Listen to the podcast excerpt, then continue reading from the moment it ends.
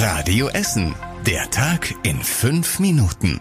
Am 21. Februar mit Zoe Tassovali. Schön, dass ihr heute dabei seid. Das Glück ist halt, dass wir alle gerettet sind. Ne? Soweit und äh, ja, danke an die Einsatzkräfte, ne? kann man nur sagen. Und äh, die haben uns hier auch wirklich super versorgt und alles. Und wir können ne, uns, uns glücklich schätzen. Es war und ist immer noch ein unfassbar großer Schock. Im Westviertel hat es heute Nacht den größten Brand seit Jahrzehnten bei uns in der Stadt gegeben. Ein kompletter Wohnblock hat gebrannt. Die Flammen breiteten sich unfassbar schnell aus, erzählt uns Julian, der in dem Komplex gewohnt hat. Als ich noch die Feuerwehr angerufen habe und denen erzählt habe, es brennt, es sind die Flammen überall auf die ganze Hausfassade übergetreten. Also in wenigen Minuten war der ganze Block außen am Brennen und mit meterhohen Flammen. Es war ein schlimmer Anblick und ist es auch jetzt noch. Besonders schlimm war und ist das für die mehr als 100 Menschen, die dort gewohnt haben. Sie haben in kurzer Zeit alles verloren. Auch Oberbürgermeister Thomas Kufen war heute Morgen vor Ort, um sich ein Bild von der Lage zu machen. Offenbar ist niemand ums Leben gekommen, was bei einem Feuer von diesem Ausmaß nicht selbstverständlich ist. Wir haben drei Personen, die mit Rauchgasvergiftung eingeliefert wurden. Dem Rest geht's gut. Aber es war eine sehr gedrückte Stimmung natürlich aber auch eine große Erleichterung, dass ähm, offenbar auch mit Haustieren alles Wichtige erstmal ähm, gerettet werden konnte.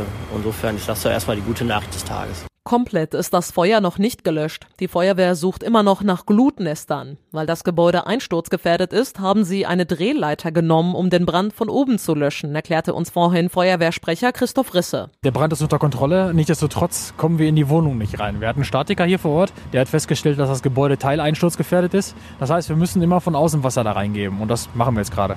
Im Prinzip beobachten wir jetzt einfach nur. Also wir gucken, wo kommt wieder Rauch raus, wo kann man tatsächlich wieder eine Flammenbildung sehen, geben von außen wieder Wasser rein, bis der Rauch wieder aufgehört hat und dann beobachten wir weiter, wie sich es entwickelt. Die Brandursache ist auch immer noch unklar. Die Polizei will deshalb morgen einen Roboterhund in die Brandruine schicken. Der vierbeinige Roboter hat Kameras und Sensoren und kann Katastrophenorte erkunden. Auch ist noch unklar, wie groß der Schaden insgesamt ist. Vermutlich geht es um mehrere Millionen Euro. Die gute Nachricht ist, dass mittlerweile alle Betroffenen untergebracht werden konnten, sagt die Stadt. Die meisten sind jetzt bei Familie und Freunden.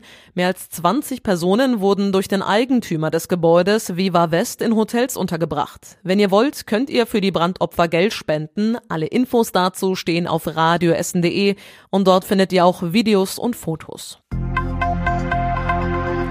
Und auch das war heute los bei uns in Essen. Einige Kurzmeldungen für euch im Überblick.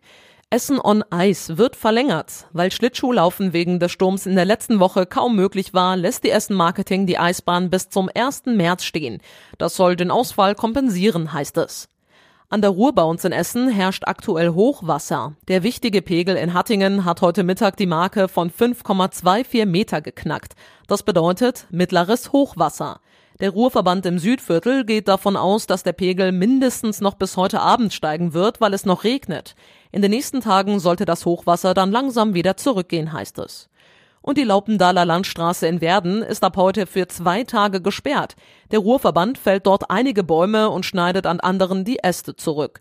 Deshalb ist die Laupendaler Landstraße gegenüber vom Recyclinghof heute und morgen dicht. Und zum Schluss der Blick aufs Wetter.